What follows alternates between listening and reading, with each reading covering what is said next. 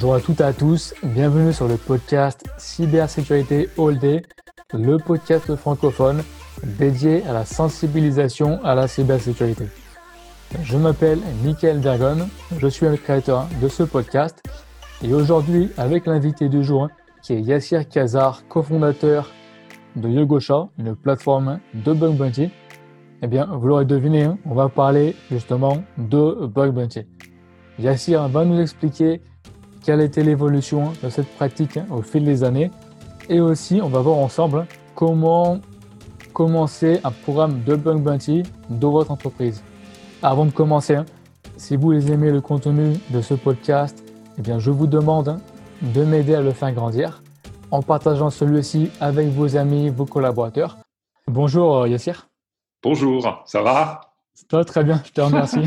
Écoute, je te remercie hein, de, prendre le temps de, faire le, podcast. Mais je t'en prie. C'est vrai qu'on a organisé ça un petit peu, euh, je t'ai un petit peu euh, donné, on va dire, une, timeline assez courte hein, pour le faire. Merci hein, de le rejoindre. Alors justement, est-ce que tu peux te présenter un petit peu et aussi en fait présenter un petit peu justement Yogosha qui vraiment correspond finalement à, l'activité, on va dire, de, du podcast aujourd'hui? Alors, je m'appelle Yasser Kazar, je suis un, passionné de nouvelles technologies depuis, depuis pas mal d'années euh, et je suis un entrepreneur dans l'âme. Et euh, bah, je suis aujourd'hui euh, CEO et cofondateur de la plateforme Yogosha, qui est une plateforme de cybersécurité crowdsourcée, où on met en relation une communauté de hackers privés sélectionnés avec une communauté de, clients pour que ces derniers euh, fassent appel à cette communauté pour les aider à, trouver des failles de sécurité. Donc euh, voilà le, un peu de, manière rapide mon petit parcours personnel. Sinon, dans la vie, je suis papa de deux enfants, j'adore le métal. Et tu connais à peu près tout de moi, voilà. D'accord, mais du coup, il faut qu'on parle sur le métal parce que c'est aussi quelque chose qui me plaît. voilà, on va faire un autre podcast. ouais, c'est ça, va presque être plus, plus musical, ouais, c'est sûr. Ah, c'est clair. Alors, du coup, quand même, hein, voilà, pour, euh, comme je disais, sur le, sujet du jour, hein, qui est le bug bounty, en fait, justement, pour établir un petit peu, on va dire, les bases hein, du podcast, en fait, finalement, qu'est-ce que le bug bounty? Et j'ai envie de dire un petit peu, euh, on va dire, quels sont tu vois, les, les principes et un petit peu l'histoire Hmm. l'évolution justement du bug bounty au fil des années. D'accord. Alors, euh, l'histoire du bug bounty, euh, je n'ai pas, pas, envie de dire les, les, historiens de la cybersécurité se sont mis d'accord, mais à peu près, quand on regarde les différentes archives, on, se met d'accord à peu près sur le fait que euh, le, mot a vraiment commencé à, prendre forme, à se formaliser, à avoir un écho au sein ou grâce à Netscape. Netscape qui est un ancien navigateur, euh, voilà, un des premiers navigateurs euh, de, sur, Internet, euh, et donc, enfin, sur le web, pour naviguer sur le web d'ailleurs. et bah, à ce moment-là, l'équipe dirigeante de, l'équipe principale de, Netscape avait une communauté de hackers, de geeks, de techniciens, d'informaticiens, voilà, une, communauté de gens passionnés par la technologie qui les aidaient régulièrement à améliorer le, produit et surtout sur des questions de, sécurité. Et ils se sont dit, bon, bah, ces gars-là, il faut quand même qu'on reconnaisse leur travail d'une manière ou d'une autre. Euh, et euh, ça a donné lieu à cette idée de bug, bounty, bug qui peut renvoyer à une anomalie, euh, mais qui petit à petit, à travers le temps, renvoie vraiment à une vulnérabilité d'un point de vue sécurité. Et Bounty qui renvoie à la, non pas à la friandise ou euh, voilà, mais au, euh, à la prime, comme les, bounty hunters dans le Far West, hein, les chasseurs de primes. Donc c'était donc c'était une prime pour la faille. Pour chaque faille, il y a une prime. Donc ça a démarré à ça, et puis après, comme, comme j'ai souvent l'habitude de dire, et en caricaturant, hein, c'est très difficile de refaire l'histoire de ce genre de choses, je, garde les grandes étapes ou les grandes, les, grandes stations euh, par lesquelles c'est passé. Il y, a, des familles en fait de, de, hackers ou d'activistes qui ont structuré cette approche. Il y avait ce qu'on appelait les, normal free bugs, donc plus du, on ne veut plus encore de, de, de, bugs gratuits. Donc des gens qui se sont dit, bah, quand je trouve une faille, ça a de la valeur et je souhaite être rémunéré euh, pour, cette faille-là de manière, euh, on va dire, pécuniaire. Euh, et puis, il y avait une autre structure, une autre, famille quelque part qui, était les responsible disclosure. C'est les gens qui, après avoir alerté une entreprise, une organisation sur une faille, certainement de manière répétée, lui avaient donné des éléments, voyant que ça n'était pas... C'est les public disclosures, hein, pardon. Euh, je, je, je, suis parti sur un autre terme. Euh, les public disclosures, c'est des gens qui rendaient public en fait euh, des, des, des, rapports de sécurité en disant bon bah voilà cette entreprise là je l'ai alerté, ça fait six mois qu'elle est au courant. Mmh. Il y a potentiellement une fuite, je caricature et je grossis le trait, hein. il y a une fuite de 10 millions de données sur des utilisateurs potentiels. Il faut que cette entreprise fasse euh, voilà, quelque chose. Et donc, du coup, bah, je publie le rapport parce que ça va la forcer à faire le nécessaire. Je rends en fait l'histoire euh, publique pour que ça force à, l'entreprise à se dire, bah ouais, je vais faire le nécessaire parce que là, ça devient une affaire publique entre guillemets. Euh, donc ensuite, il y a eu euh, bah, à l'arrivée forcément des GAFA, des grandes plateformes qui se sont appropriées ce genre d'approche. Et ensuite, il y a eu l'apparition des plateformes d'intermédiation euh, avec différentes formes, des plateformes euh, ce qu'on appelle totalement ouvertes, des plateformes privées comme la nôtre, on va avoir une sélection de hackers, des plateformes qui étaient plus des projets communautaires qu'autre chose, etc., etc. Et on est aujourd'hui dans une phase vraiment de d'internationalisation, de démocratisation de l'approche au niveau euh, international, puisque bah voilà, comme je pense tu l'as vu, c'est un sujet qui revient souvent sur la table, mmh et, et, cette idée quelque part de faire appel à une communauté de hackers pour se sécuriser a un vrai momentum en ce moment, euh, parce que l'actualité, encore une fois, est, assez favorable dans le sens où les gens se disent, bon, bah, de toute façon, aujourd'hui, euh, il n'y a pas plus tard que quelques jours, on a vu que FireEye ont eu une attaque. C'est eux-mêmes une, grande boîte de sécurité. Et ce que j'ai l'habitude de dire, c'est qu'à un moment, il va falloir qu'on qu'on rentre dans une posture beaucoup plus responsable et qu'on sorte du marketing de la peur et qu'on mmh. comprenne que on, est tous concernés. Un jour ou l'autre, ce sera le tour de l'un d'entre nous. Euh, donc, il faut un moment se préparer, mettre en place des éléments pour traiter et aller chercher toutes les ressources, où qu'elles soient, pour s'aider à se sécuriser. Et ça passe justement, entre autres, par le fait d'apprendre à collaborer avec des hackers. Et d'ailleurs, justement, à ce propos, en fait, euh, le bug bounty, finalement, on va dire quelles sont vraiment les problématiques principales à laquelle ça mm. répond? Je pense notamment au cadre légal ou etc. Mais euh, qu'est-ce que vraiment toi, on va dire, les aspects majeurs alors, que tu vois comme avantage de, la, pratique? Alors, euh, il, y a, plusieurs éléments dans la question. Le, premier élément, c'est quels sont les, défis majeurs auxquels ça répond. Ça, c'est un premier élément. Le deuxième, c'est la question du cadre, mhm. comment c'est encadré.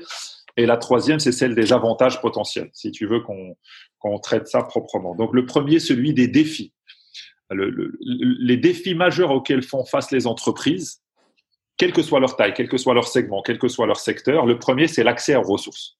Trouver des gens compétents aujourd'hui sur le marché de, de, de, l'emploi ou du travail, c'est pas la même notion, mais on pourra en parler une autre fois, euh, n'est pas évident aujourd'hui. Et dans le marché de la cyber, il y a de grandes pénuries sur ce mmh. marché-là. Alors, il y a plein de rapports. Hein, entre 40 et 70 de, de, de pénuries, ça reste quand même des pénuries qui sont structurelles. Donc, il y a une vraie, une vraie problématique pour ne serait-ce qu'accéder à la bonne compétence. Le deuxième défi, c'est celui de la validité ou la fiabilité des failles qui sont remontées. Donc, euh, et c'est très lié à cette question d'expertise. À partir du moment où on n'a pas accès à des gens qui sont très très compétents, ou en tout cas il n'y a pas de grande disponibilité sur le marché, et eh ben ça fait que c'est pas toujours évident d'avoir euh, des rapports extrêmement de qualité ou très pertinents ou très concrets. Ça ne veut pas dire qu'il n'y en a pas, mais ça veut toujours dire que par rapport à la pénurie, il y a un vrai enjeu. Le troisième défi des entreprises, c'est comment tester rapidement. C'est-à-dire, euh, les entreprises de moins en moins peuvent se permettre d'attendre neuf mois euh, une fois qu'une application est mise en prod ou autre pour la tester. D'autant plus qu'on est à un moment où, tu le sais, euh, on est sur de l'agilité. Donc, il y a des, des, applications et des fonctionnalités qui sont euh, mises en production peut-être toutes les semaines, toutes les deux semaines, pour les plus rapides tous les jours. Et donc là, pareil, les entreprises cherchent des solutions pour tester rapidement. Et la dernière, c'est celle du, du retour sur investissement. Comment mesurer le retour sur investissement pour dire, eh ben, cette approche m'aide réellement à trouver des failles. Donc ça, c'est tu vois, c'est les grands défis auxquels cette notion de plateforme avec une communauté répond, dans le sens où à travers la plateforme, tu accèdes à un vivier de compétences auxquelles tu n'aurais pas accès. Mhm. Tu peux tout faire en ligne, donc tu as ce côté euh, agilité et le business model, le fait de payer à la faille, permet d'avoir le ROI et d'avoir aussi euh, la, qualité des, rapports dans le sens où bah, tu payes ce que, ce que tu valides. Quoi. Euh, maintenant, dans le cadre, si on basculer sur cette histoire de cadre, oui, il y a une notion de cadre légal qui est très importante. Euh, qui est très importante parce que et c'est de là devient la notion de plateforme. C'est pour ça qu'on parle de plateforme et pas d'outils ou autre. Plateforme parce qu'on va avoir deux parties qui vont avoir des transactions en elles. On va avoir un client on va avoir un hacker. Donc euh, euh, et, ces deux ces deux entités vont se rencontrer pour justement faire une transaction dans laquelle le hacker va vendre au client, entre guillemets, sa propre faille, si je traduis ça de manière très terre à terre. Et donc, pour faire ça, eh ben, il y a quand même des, des agréments euh, européens qu'il faut mettre en place pour protéger toutes les parties prenantes. Alors, très souvent, on a tendance à ne penser qu'au client, mmh. mais il faut aussi penser au hacker, parce que le hacker doit être payé, et c'est d'ailleurs une des grandes difficultés. Hein, c'est que très souvent, les, des paiements, il peut y avoir euh, soit des retards, euh, comme le client a le dernier mot sur le paiement de la faille, il peut avoir le fait de payer les prix plus bas que prévu. Donc voilà. Et le, le, le cadre commence par cette notion de plateforme. Et donc, euh, on a ce qu'on appelle un, un, des tiers de confiance qu'on utilise quand on fait ce qu'on appelle des paiements pour compte de tiers, pour justement assurer aux clients que leur budget ne va pas venir alimenter notre trésorerie, mais qui va être bloqué sur des comptes séquestres qui sont totalement dédiés à payer les hackers. L'importance de cela, c'est de dire que si jamais, comme toute startup, c'est pas ce que je nous souhaite, mais voilà, on, est en, on fait faillite, on est en défaut de paiement. Cet argent qui est censé être payé les hackers ne va pas être englouti avec nous, puisqu'il a été mis sur notre trésorerie. Mhm. Il va plutôt être euh, utilisé et ce qu'on se va valider ou va confirmer ou va sécuriser, comme on veut, le fait que les hackers pourront être payés. Et derrière ce cadre-là, bah, il y a bien, entendu des contrats, des conditions générales d'utilisation. Euh, L'interface elle-même, elle contient un certain nombre d'éléments qui permettent de vraiment encadrer ce qu'on appelle un programme ou une mission, c'est-à-dire ce que le, client souhaite, ce qu'il veut accepter, ce qu'il ne va pas accepter, ce qu'il est prêt à payer au hacker.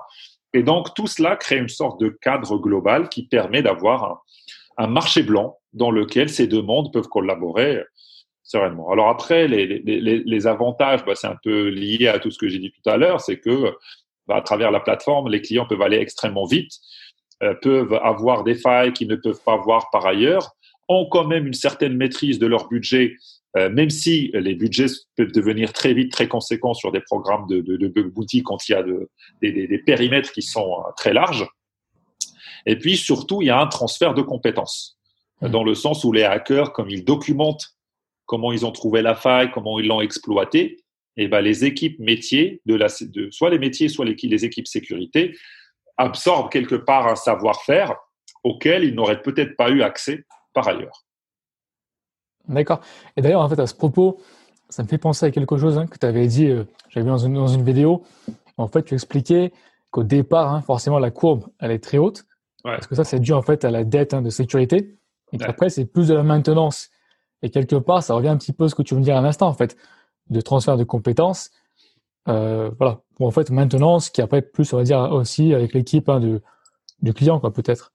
Bah, typiquement, par exemple, sur un, si on se dit sur un périmètre euh, qui, est qui est maîtrisé entre guillemets, sur lequel on a une équipe dédiée haute, normalement, logiquement, on devrait effectivement avoir un pic au début parce que voilà, il y a cette dette qu'on va va éliminer. C'est la partie la plus la plus douloureuse entre guillemets au début parce que voilà, c'est il y a une sorte de reality check par lequel on passe et ensuite, effectivement, on rentre dans des cycles où, par exemple, si l'application en elle-même ne bouge plus trop, il n'y a pas beaucoup de fonctionnalités ou autres, on devrait atteindre un, calme plat.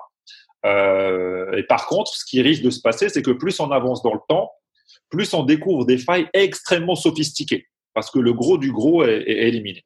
Et donc oui, c'est ce fameux transfert de compétences qui peut aussi aider dans le sens où si par ailleurs, par contre, il y a un client qui teste, par exemple, une application mobile, logiquement, s'il redéveloppe une autre application mobile, il devrait apprendre de ses anciennes erreurs puisque tout est documenté. Et normalement, il ne devrait pas refaire les mêmes erreurs. Maintenant, s'il les fait ou même s'il ne les fait pas, la richesse de la communauté va faire qu'il sera toujours challengé, entre guillemets, et que cette courbe d'apprentissage, si elle est bien gérée, si la communauté est bien animée et autres, eh ben, elle peut être bénéfique pour, pour les équipes du client. D'accord. Tu vois, c'est intéressant parce qu'effectivement, je n'avais pas en fait pensé à cet aspect tu vois, de, on de transfert de compétences. Et aussi de documentation, comme tu dis. En fait, c'est pas simplement, on va dire, tu as connaissance de vulnérabilité que tu as. C'est en fait aussi, tu en apprends dessus, on va dire, pour toi-même, on va dire, euh, former tes équipes finalement euh, pour trouver les prochaines. Quoi. Mm. Donc, on va dire concrètement, un programme, en fait, ça dure combien Enfin, ça c'est quoi C'est tu as, une durée, on va dire, précise, j'imagine, du temps de, du programme, comment ça marche? C'est du court terme, du long terme, tout ça dépend du client. Comment tu détermines, on va dire, la durée justement, on va dire, d'un programme euh, de Bug Bounty pour un client? Et en général, on va dire en pratique, en fait, comment ça se matérialise de manière générale? alors l'idée, la, philosophie entre guillemets, c'est de dire un programme de bug bounty, l'intérêt c'est qu'il dure le plus longtemps possible. Mmh Donc effectivement, cette question-là, elle est intimement liée à la maturité de l'application qui, va être testée, à la capacité de l'équipe à absorber toutes les remontées qui vont être faites, les traiter, les corriger, je vais revenir sur le pourquoi, et du budget. C'est-à-dire que supposons que tu as une équipe qui est au top, qui est capable de corriger rapidement, euh, voilà, qui a une application qui est plutôt bien sécure et, et qui a des éléments, si tu as 2000 euros de budget, ça va s'arrêter très vite. Euh, tu vois? Puisque voilà, c'est. Et donc, c'est ce fameux équilibre entre, euh, euh, entre le budget, la maturité de l'application et surtout l'organisation de l'équipe. Et je vais revenir sur ça. Et donc, idéalement, un programme de Bug Bounty, il est fait pour durer six mois, un an, pour que ça soit en tout cas on continue, que ça n'arrête pas et qu'on continue de, de, challenger, sauf si le, le périmètre ne, ne, change quasiment pas trop et qu'il n'y a pas de nouvelles fonctionnalités, qu'il n'y a pas nouveau de changement auquel cas, naturellement, ça va se tasser à un moment ou à un autre. Et partons de là, l'importance de l'organisation euh, d'une équipe, c'est que le, le, sujet d'un bug bounty n'est pas tant de trouver des failles ou pas. C'est qu'une fois que les failles sont trouvées, euh, quelle va être la capacité de l'entreprise à digérer ces failles-là, à les valider ou les invalider et à les corriger. Parce que, pour plusieurs raisons. Euh, parce que quand c'est pas corrigé, ça crée des doublons. Et les doublons, quand il y a une faille qui, qui n'est pas corrigée, il, y a toujours des doublons, des triplés, etc. C'est-à-dire qu'un hacker trouve une faille, il y a un deuxième qui trouve la même faille, il y a un troisième qui trouve la même faille, et on est sur un principe qui est le premier arrivé est servi.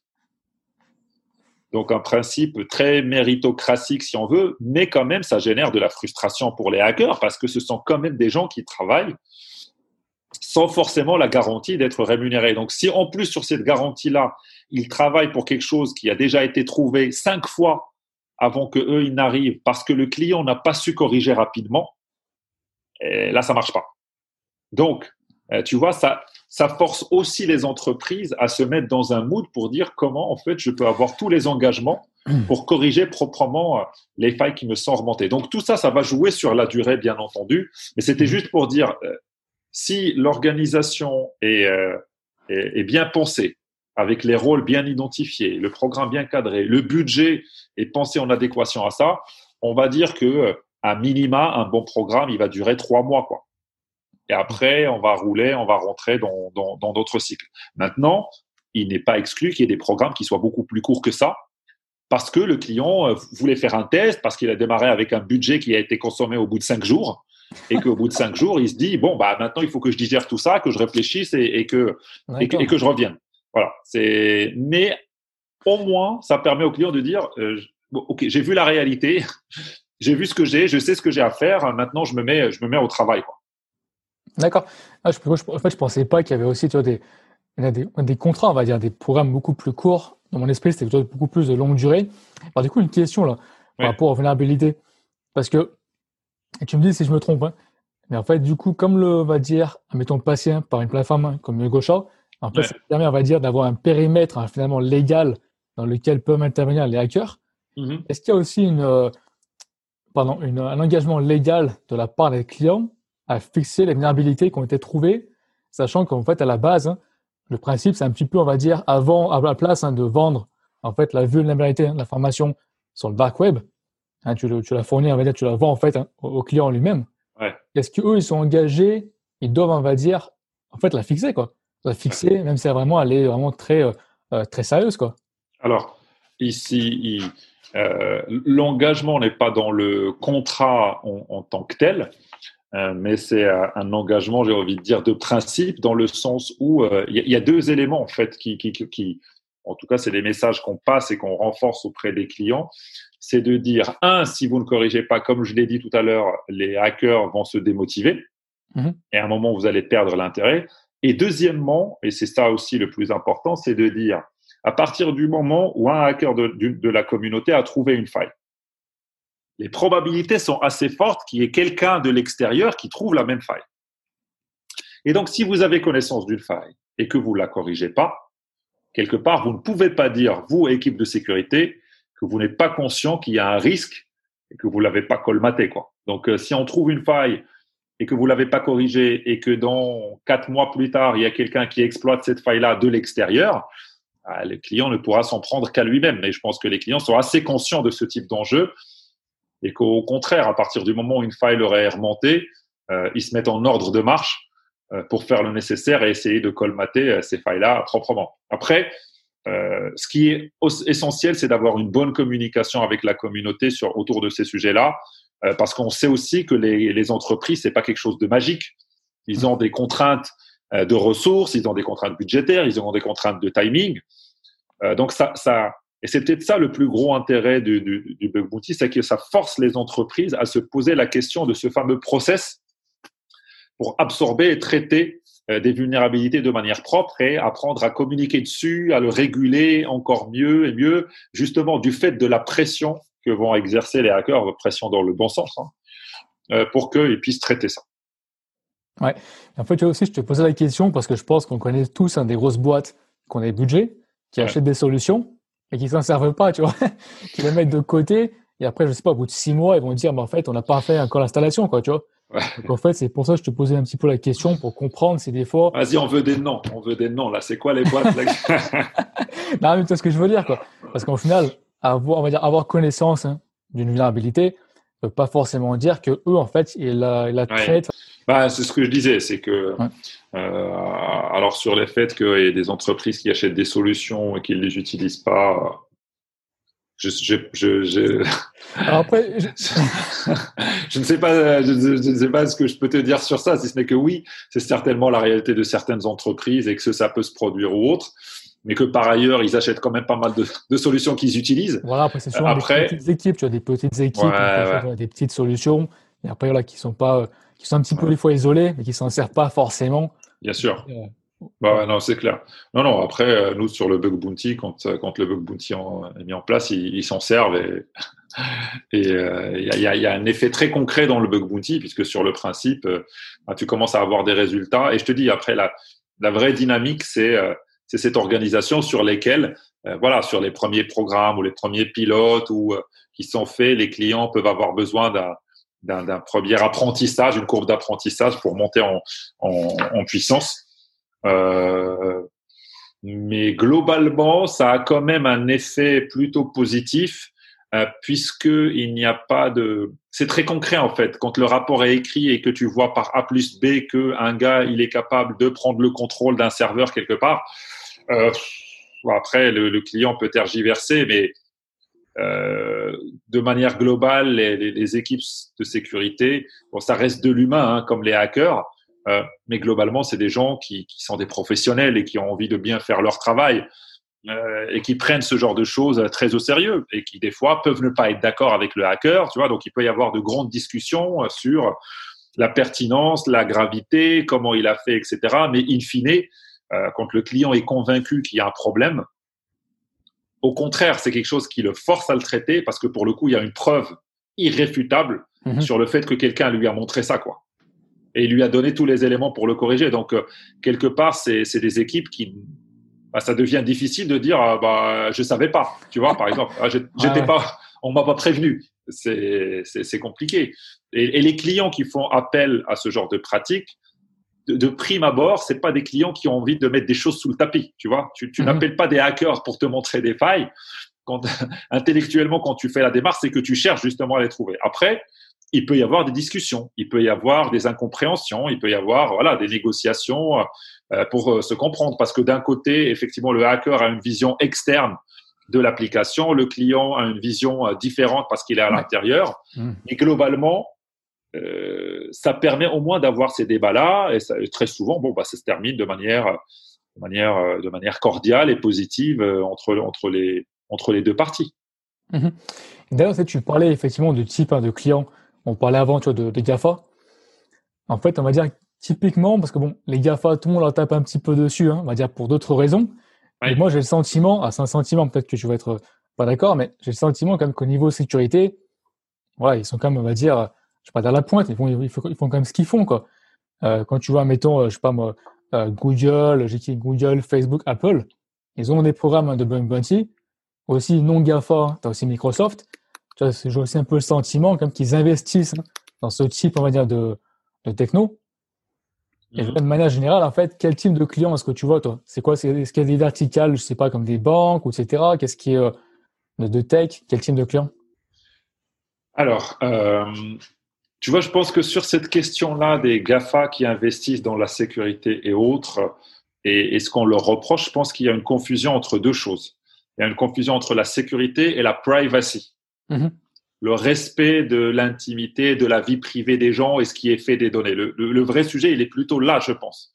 Euh, ou alors, euh, le vrai sujet, c'est euh, non pas ce qu'ils investissent eux en termes de sécurité, mais ce qu'on peut reprocher à certains acteurs, c'est que potentiellement des connivences avec des services de renseignement où ils vont eux-mêmes créer des failles ou connaître des failles et fermer les yeux dessus euh, voilà, par connivence avec des systèmes de renseignement. Et donc, du coup, ils diffusent dans la nature des failles de sécurité qui peuvent être dangereuses, tu vois. Donc, c'est pas tant le fait qu'ils investissent ou pas, parce qu'effectivement, ils investissent, ils ont des équipes et, eux-mêmes sont les mieux placés pour savoir ce qu'on peut faire euh, par des failles. Par contre, il y a les deux autres sujets qui sont, euh, bon, bah, sur l'utilisation des données. Par exemple, si on prend Facebook ou autre, et ça permet de, poser de grandes questions sur bah, ces données-là, qu'est-ce qu'ils sont en train de faire. Donc, tout ce qui va être, tu vois, privacy est très lié aux aspects euh, sécurité et autres, parce que ça peut montrer qu'il y a des choses qui ne sont pas cloisonnées, que des utilisateurs de Facebook ont accès à des choses auxquelles ils n'ont pas, ils sont pas censés accéder. Mais c'est un autre registre quand même. Hein, on pourra en parler. Mm-hmm. Et ce qu'on leur reproche par ailleurs, c'est, euh, comme j'ai dit, tu vois, par exemple, des, des, des, gros acteurs éditeurs qui connaissent des failles qu'on appelle 0D.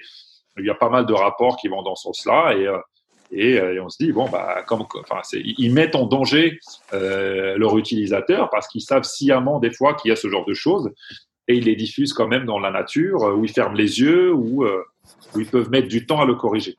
Par contre, je ne pense pas que, par exemple, les, acteurs que tu as cités n'aient pas de budget sécurité, bien de là. Non seulement ils ont des budgets, mais ils investissent dedans. ils font eux aussi des partages avec les, avec euh, la, communauté, très souvent. Ils peuvent être moteurs sur plein de sujets.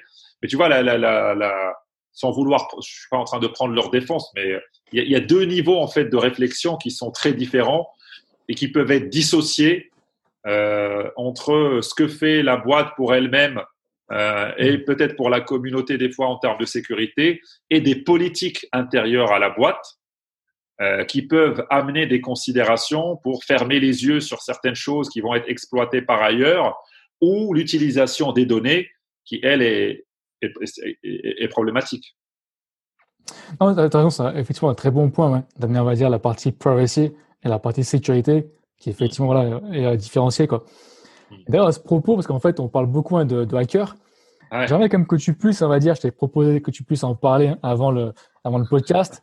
Parce qu'en fait, j'avais une discussion, si tu veux, récemment, notamment sur, euh, sur LinkedIn. Ouais. Une personne qui m'expliquait, bah, en fait, que voilà, eux, ils étaient, donc c'est un cabinet hein, de, de pen testing. Ouais. Ils avaient dû quand même changer, littéralement enlever le terme hacker de leur communication marketing. Parce ah que ça passait super mal. Ouais. Je pense qu'il y en avait un petit peu gros sur la patate. Hein. Et c'est vrai que, voilà. Du coup, en fait, le thème hacker, hein, souvent, il est mal vu, on va dire. Hmm. Hein, utilisé un petit peu à tort à travers. Dans chaque attaque, hein, c'est des hackers. Donc, en fait, c'est pas aussi simple. Quoi. Donc, justement, on va dire, pour te donner un petit peu le, temps quand même d'expliquer un petit peu, hein, euh, comme tu connais très bien tout ça, en fait, concrètement, déjà, qu'est-ce qu'un hacker à la base, quoi? Euh, alors, je connais très bien tout ça. Je vais quand même, euh, on va quand même nuancer. Je suis pas un chercheur euh, spécialiste du, du, du champ sur les, sur l'étymologie, la, la, la, le profil psychologique, sociodémographique. Même si je me renseigne sur le sujet et je suis un passionné, voilà. Donc cette nuance me semble être importante à apporter. Mm-hmm. Après, je, pareil, je pense que là il y a plusieurs confusions. D'accord? Il y a une confusion entre le terme hacker tel qu'il a été construit au tout début, par exemple dans les clubs du MIT, il y a pas mal d'années, et l'idéal que portait ce terme. D'accord? Et il y a après euh, euh, le, hacker comme adjectif d'un individu qui nous rattache au fait que, bah, in fine, cette personne, elle peut être euh, sympa ou elle peut être méchante. Et que quelque part, ce, masque de hacker qu'il va porter, tu vois, va beaucoup dépendre de la bienveillance ou de la malveillance des personnes. Et, entre les deux, ce qui s'est passé, c'est que le terme à un moment a glissé, c'est-à-dire qu'il était, c'était un super idéal. Cette communauté commençait à, grandir, à avoir euh, voilà des éléments. Puis après, il y a eu d'autres sous-familles, par exemple les, les freakers ou voilà d'autres types de, profils malveillants. Et à un moment, par facilité, dès qu'il y avait une attaque d'une manière ou d'une autre, on disait que c'était un hacker. Euh, et ce qui a nécessité euh, à un moment le fait de dire euh, un hacker gentil, un ethical hacker, un hacker white hat, un hacker, je sais pas, red hat, un hacker, voilà, il y a plein de couleurs euh, qui sont apparues pour essayer de montrer toutes les nuances qu'il y a entre, euh, voilà, le hacker, le, c'est idéal. Et après, euh, la réalité qu'on peut avoir. Et, je pense que la difficulté dans les discussions vient, vient de là. C'est que moi, typiquement, quand je parle, je parle de l'idéal des hackers. Mm-hmm. C'est-à-dire cet idéal qui a été construit, qui a nourri un certain nombre de personnes, d'individus, qui se sont reconnus dans cet idéal et qui les a drivés au quotidien. Tu vois, ça a été un moteur pour eux dans un certain nombre de choix, dans cette idée de se surpasser intellectuellement, techniquement, de partager avec l'équipe, d'utiliser la technologie. Je parle de ça. C'est souvent, moi, je parle de ça. Après, il y a maintenant, c'est vrai, une acceptation déformée à, cause ou grâce des médias euh, qui fait que, bon, bah, des fois, tu as des gens qui sont obligés de dire c'est un hacker qui est gentil et un hacker est un individu comme tout le monde. Euh, et puis, un, beau jour, il peut être sympa et un autre jour, il est voilà, il s'est pris la tête avec quelqu'un, il va faire n'importe quoi, tu vois? Mm-hmm. Et c'est là où il y a ce, il y a ce premier euh, nuancé.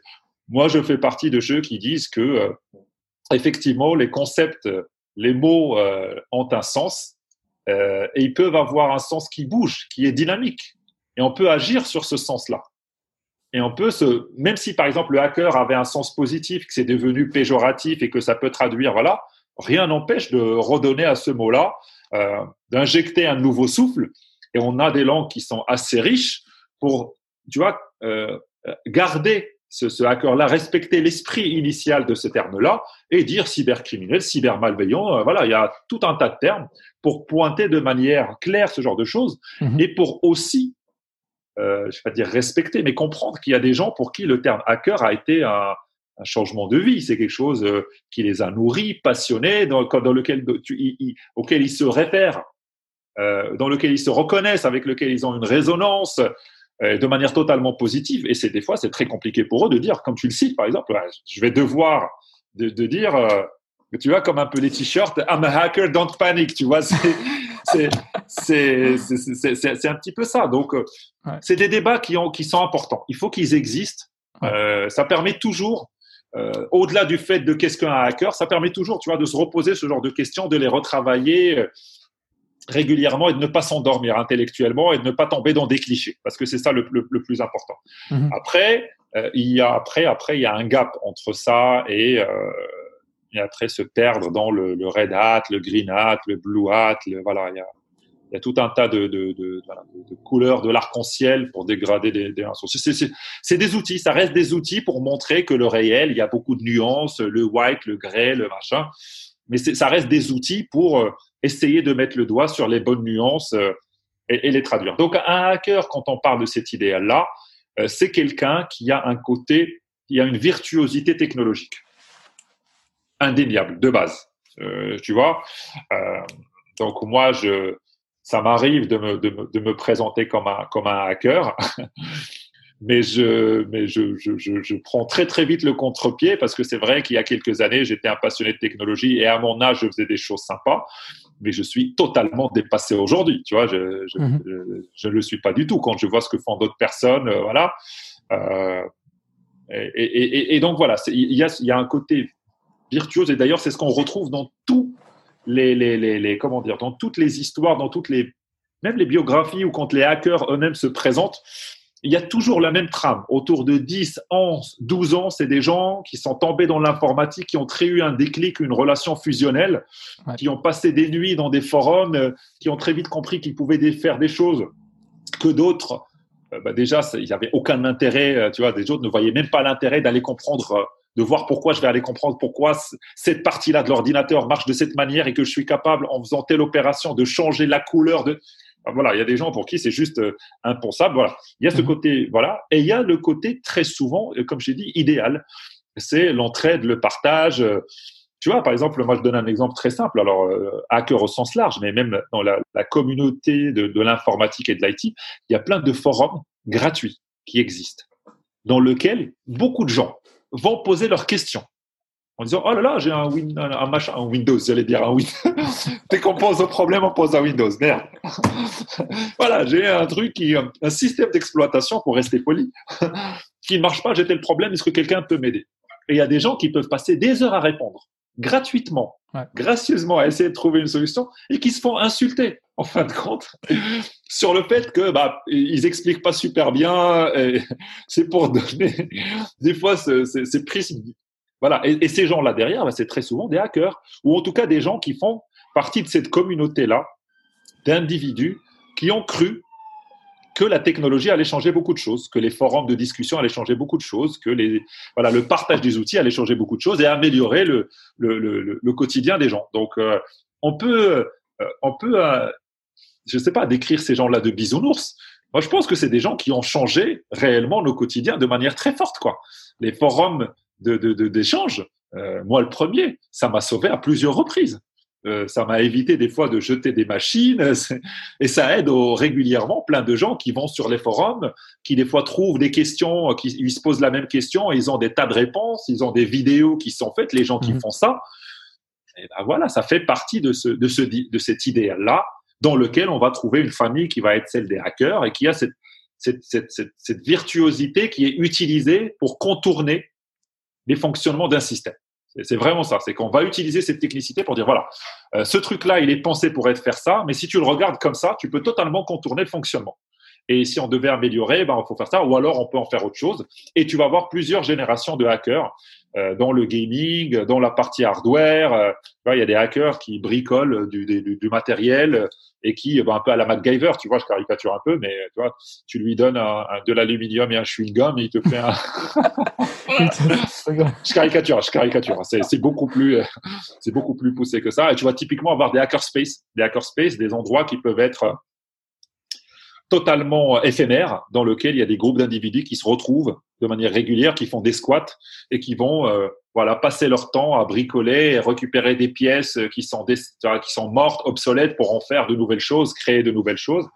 Voilà, c'est pour ça que je pense que c'est c'est important de, de, de, de se lier et de se relier à cet idéal-là, parce que je pense qu'on manque cruellement d'idéal aujourd'hui, tu vois. Mm-hmm. Euh, si je reviens dans le sans vouloir faire déprimer ou voilà le, dans un monde avec c'est la pandémie qui nous tombe dessus, avec tu vois quand même on sent qu'il y a un essoufflement et tout. On a quand même besoin de ce type de choses, de ce type d'individu pour dire voilà on est capable de créer, on est capable d'inspiration, tu vois. Et, l'inspiration quand tu regardes le terme, ah, c'est le fait d'inspirer, c'est de prendre une bouffée d'oxygène. Et quand tu as des gens qui rêvent et qui te font rêver, bah, ça te permet d'avoir cette bouffée, tu vois, de, cette bouffée d'oxygène. Tu la récupères en disant, bon, bah, on va respirer un coup. Regarde, ils font des trucs de dingue, c'est super.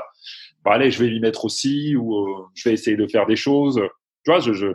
c'est pour ça que je pense que la, la bataille pour les idéaux aujourd'hui, plus que jamais, n'est pas un luxe. Mmh